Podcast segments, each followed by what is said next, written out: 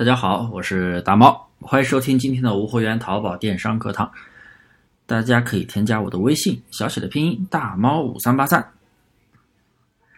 今天给大家来讲的就是做无货源淘宝，宝贝数量为什么越少越好？那大家肯定有很多疑问，不都是在铺货，不都是用软件大量铺货，上的越多，接触面越广吗？那真的是这样吗？那我给大家来讲一下。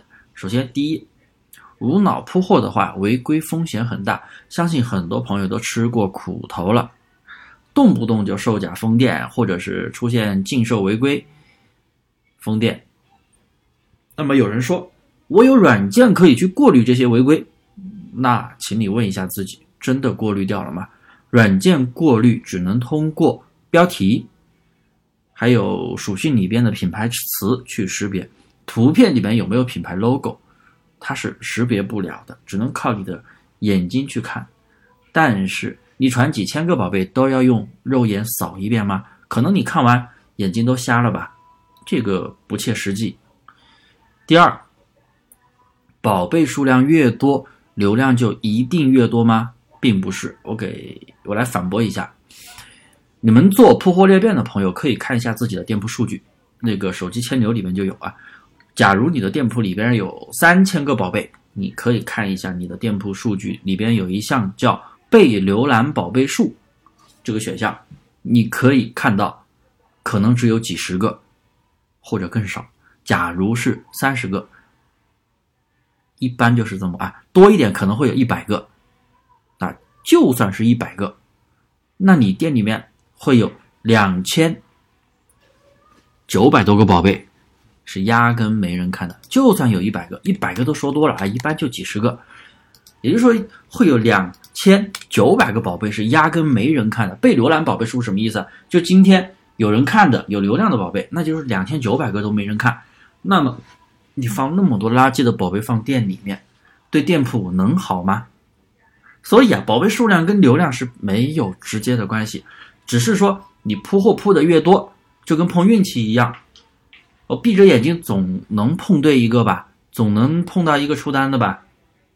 但是积累下来，大部分都是垃圾宝贝，这样对店铺是不好的。第三点，上面说了，店铺宝贝越多，被浏览数越少，非常少。那么有过出单的宝贝就更少了。我给大家讲一个公式：店铺动销率等于每个月有销量的宝贝数。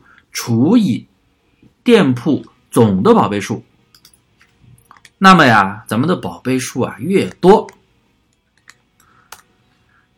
动销率就会越低，店铺的权重就不会好。动销率可以直接理解为店铺的权重。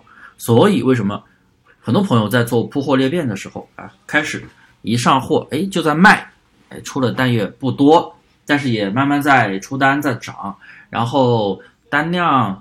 啊，也在慢慢涨，当然客单价很低嘛。你们做铺货裂变，一单就赚几块钱，但是做到后面越来越差，又没有违规，还是在坚持上货，在发货，但是店铺越来越差。那么这个就是主要原因之一，因为宝贝数量越来越多，动销率越来越差，那店铺权重会好吗？第四，宝贝数既然跟流量没有任何的关系，那么只要精细化选品就好了。啊，像比如我们的精细化淘沙价的玩法是按照精细化淘沙价的公式去选品，每天选十到二十个宝贝，总共不超过二百个。当然了，你有自己的选品逻辑也可以啊。我们的选品逻辑是我们的一个淘差价公式，你有自己的选品逻辑，你的宝贝数量不多，同样你也可以做好。第五，宝贝数少的话是易于管理的，每天大量的上新或者大量的删宝贝啊，它都是异常的操作。要不然大家肯定也遇到过这样的违规，滥发信息或者说异常店铺的管控，它的一个违规处罚方式是什么？限制你店铺总数不超过五百个，多的给你全下掉。那么为什么它会给你限制五百个呢？就是因为你的店铺太多了，五百个是它的一个正常的阀值，超过五百个，它系统就觉得不正常，每天大量的上新，大量的下滑，那么你还上那么多宝贝？